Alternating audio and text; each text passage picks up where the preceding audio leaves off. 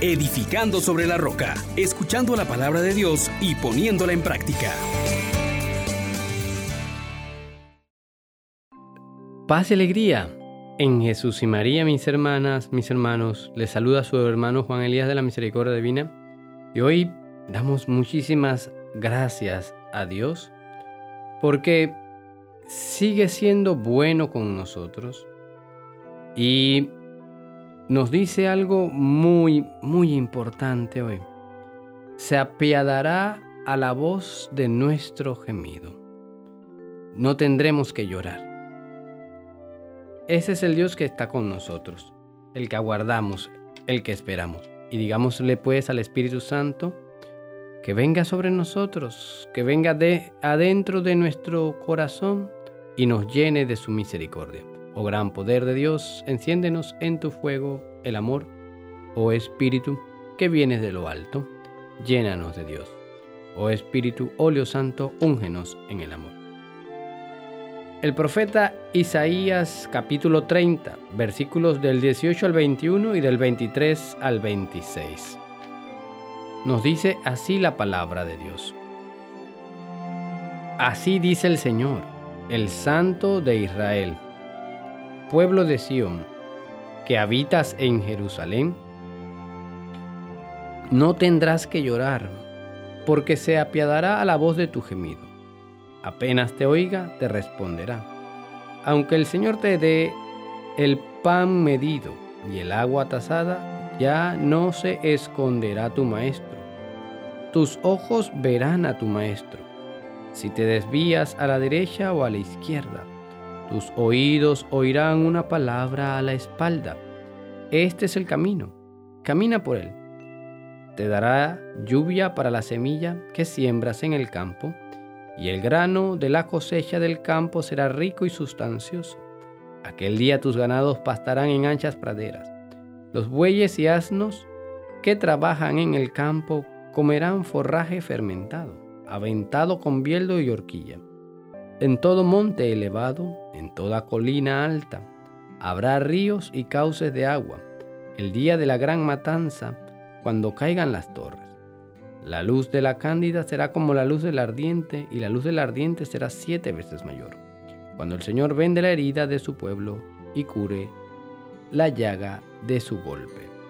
Palabra de Dios. Te alabamos, Señor. Hermanas, hermanos, qué textos tan preciosos nos regala la liturgia hoy. A lo largo de todo este día, pues, experimentamos una llamada a la libertad verdadera. Y es un don mostrado como lo más precioso, lo más apetecible para quienes tienen que ser librados de la antigua esclavitud del pecado.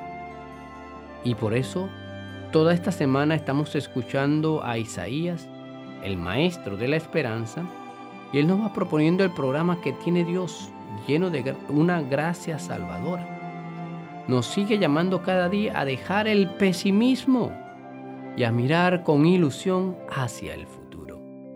Este es el tiempo de la salvación y lo va presentando desde diversas realidades. Dios que tiene paciencia con nosotros, que nos orienta como maestro, que permite pues que a lo largo del camino podamos nosotros experimentar el consuelo y el gozo de parte de Dios, que es un Dios paciente, que espera nuestra conversión, que está atento a intervenir apenas se gima en su búsqueda. Incluso cuando vemos a Dios que pareciera lejano y silencioso, que nos deja experimentar la prueba, Él está siempre presente para indicarnos el camino justo, el camino del que sigue el pueblo del Señor. Por eso también nosotros hoy, mirando esta realidad de el Dios providente en la lluvia, en todos los elementos agrícolas para que podamos vivir con libertad, para que en medio de aquellas cosas que nos esclavizan, que nos limitan, como el hambre, como el pecado, podamos ver la gracia de Dios a nuestro favor. El profeta nos asegura que nuestro Dios es un Dios cercano, que nos escucha que nos conoce por nuestros nombres. Apenas te oiga, te responderá, dice el salmista, el profeta. Si andamos desorientados, escucha hermano, oiremos muy cerca su voz que nos dice, este es el camino, caminen por él.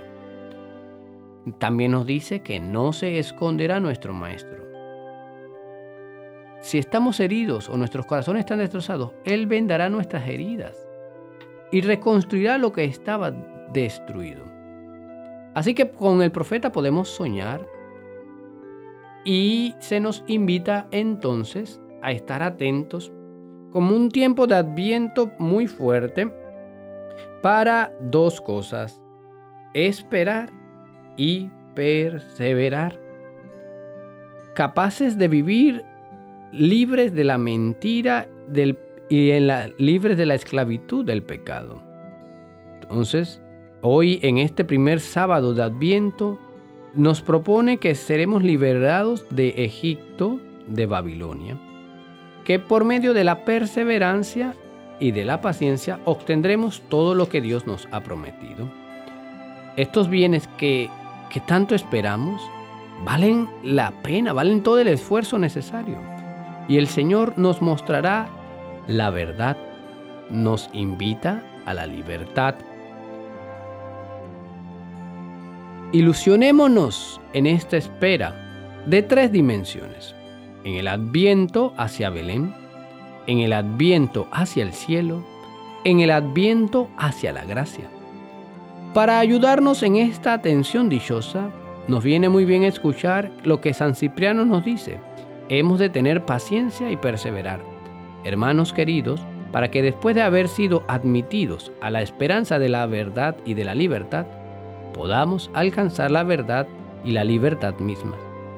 Porque el que seamos cristianos es por la fe y la esperanza, pero es necesaria la paciencia para que esta fe y esta esperanza lleguen a ser su fruto.